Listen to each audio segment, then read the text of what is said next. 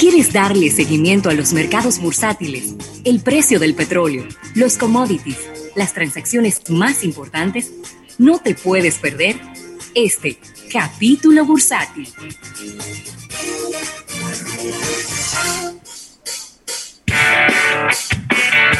Bueno, Rafael, y agradecer al Banco Popular, Banco Popular a tu lado siempre, por este capítulo bursátil. Y ya lo decíamos el pasado viernes, cuando hablábamos de esta noticia y que podía ser eh, contagiosa. Y es que Target también, al igual que Walmart, anuncian que van a estar cerrados el Día de Acción de Gracias. Entonces, eh, vamos a decir que una empresa que siempre anda pisándole los talones a Walmart, que es Target, pues también se mueve en la misma dirección y anuncia que va a estar cerrado.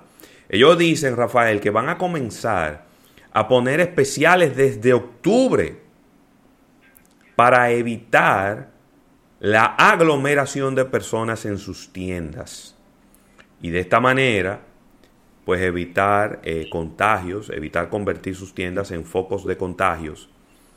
Así que ahí está, esta, esta es una nueva tendencia, pudiéramos llamar que positiva, ¿no? Porque es que estas grandes tiendas le están diciendo a sus empleados, miren, tranquilos, el Día de Acción de Gracias se lo vamos a dar libre para que ustedes vayan y compartan con sus familiares en este que es, sin lugar a dudas, la celebración más importante de eh, la costumbre y de la tradición estadounidense. Así que ahí está, Rafael. Siguen esta gente. Eh, a, Target le han dado su fundita eh, por esta medida debido a que dicen que es una copia total a lo que hizo Walmart. Está bien, pero, está bien. hay cosas, hay cosas que son tan buenas que hasta copiándolas son buenas. Exactamente. Entonces, eh, yo, yo entiendo que es una medida. Yo hasta entiendo hasta que se llamaron los dos. Y está bien, hazlo tú primero y después lo hago yo. No lo dudes, no lo dudes. No lo dudo eso. No, para Mira, Ravelo, y la crisis del COVID está dejando más pobres y más ricos, eh, según nos dice la Oxfam en el día de hoy. Dice que por lo menos, por lo menos 73 de los multimillonarios existentes en Latinoamérica y el Caribe han incrementado sus fortunas en 48.200 millones de dólares entre marzo y junio del presente año. Así que la pandemia eh, genera una brecha más importante entre los ricos y pobres, ya que se ha incrementado la pobreza en la región y, los más ricos han podido incrementar sus fortunas. Y según esta, según esta información, la verdad es que nos deja con, la boca abierta, ya que equivale a un tercio total de los recursos previstos en, en los paquetes de estímulos económicos, de los cuales eh, estos también han sido beneficiarios, los multimillonarios. Así que la verdad es que nos sorprende todo esto y es muy lamentable que siga creciendo la brecha entre los ricos y los pobres. Y según este estudio, 48 millones, 42 multimillonarios brasileños, por ejemplo, incrementaron sus fortunas en 34 mil millones de dólares, a tiempo que el patrimonio líquido pasaba de 123 mil millones de dólares de estos multimillonarios a 157 mil 100 en millones de dólares y por eso es que oímos siempre la retórica de la famosa distribución de las riquezas, ¿no? Sí, sí, sí.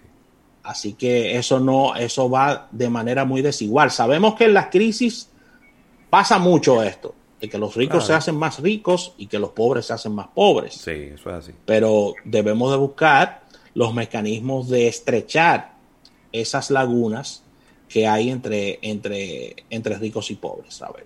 Completamente. Mira, hay una noticia que favorece a la República Dominicana. Es que el oro acaba de alcanzar eh, cifras récords, Rafael. Cifras récords históricas. Yo tenía una confusión con este, con este dato, que yo pensaba que el oro había llegado en algún momento a los dos mil dólares, pero no. Eh, la cifra récord a la que acaba de llegar es de 1.944 dólares con 92 centavos la onza. Eh, los precios del oro durante este año han aumentado en un 28% y no hay muchas cosas que puedan decir que hayan aumentado un 28% en este año. ¿eh?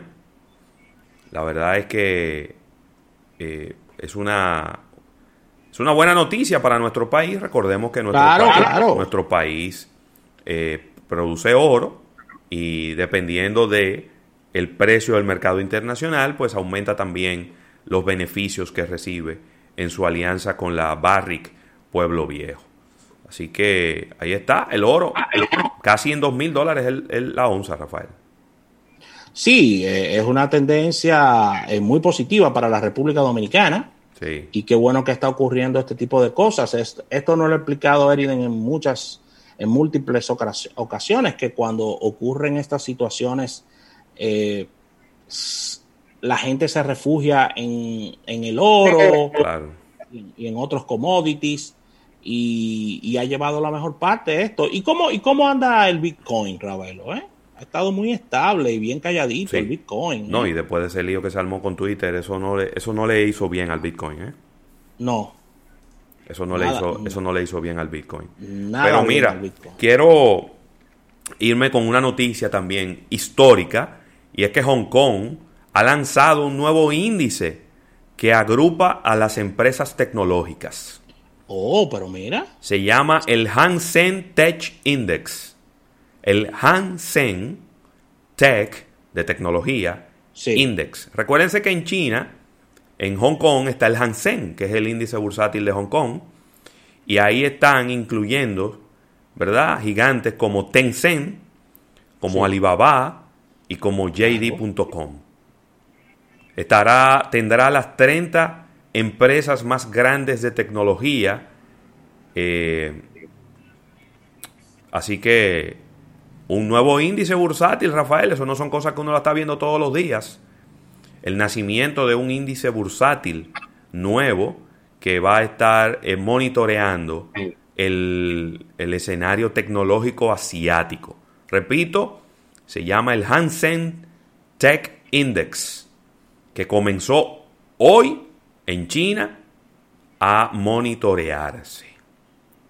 Así que ahí tenemos un nuevo índice bursátil para estar pendiente y que nos va a hablar de cómo va la industria tecnológica de Asia, especialmente la de China, que es la más grande.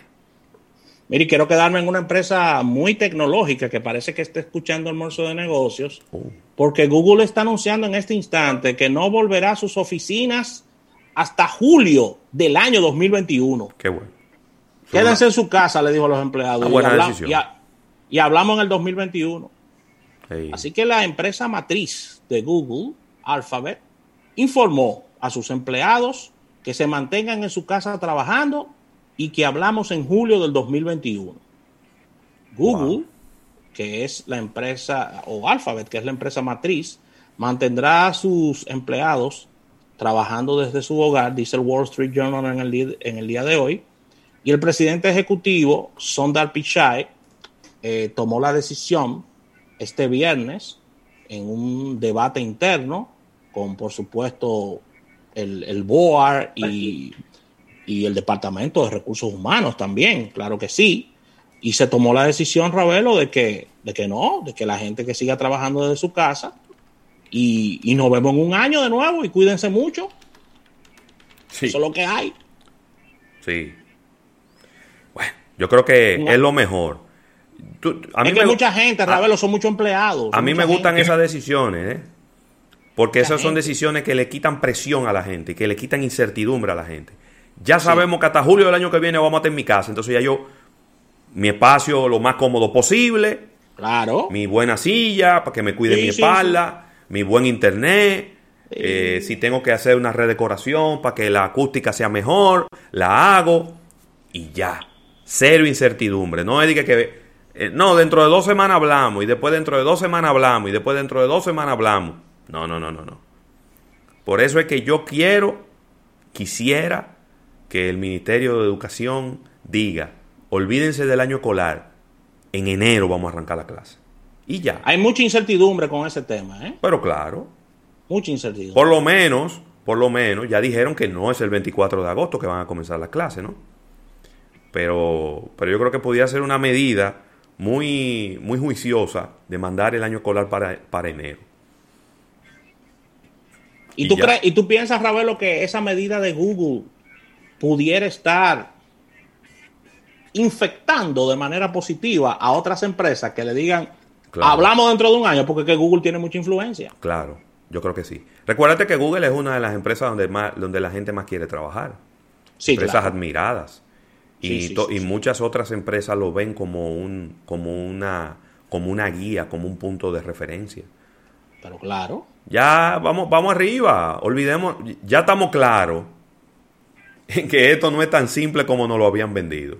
Exactamente. Entonces, preparémonos para los próximos cinco meses del año. Ya, vamos a bajarle una raya a la gente, señores, vamos a trabajar desde la casa. En, en, en, noviembre o en diciembre actualizamos la medida, pero mientras tanto, tranquilo, a trabajar desde su casa. Eso es lo que corresponde. Para que haya menos incertidumbre, Rafael. Mira, y hasta aquí este capítulo bursátil. Vamos a agradecer al Banco Popular, Banco Popular a tu lado siempre. Vamos a un break comercial.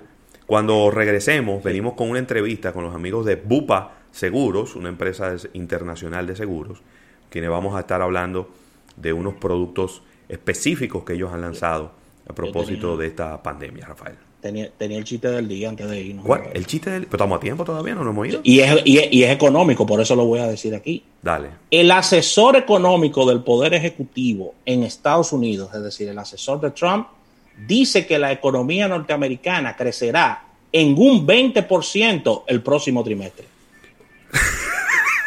llévatelo, por favor, llévatelo.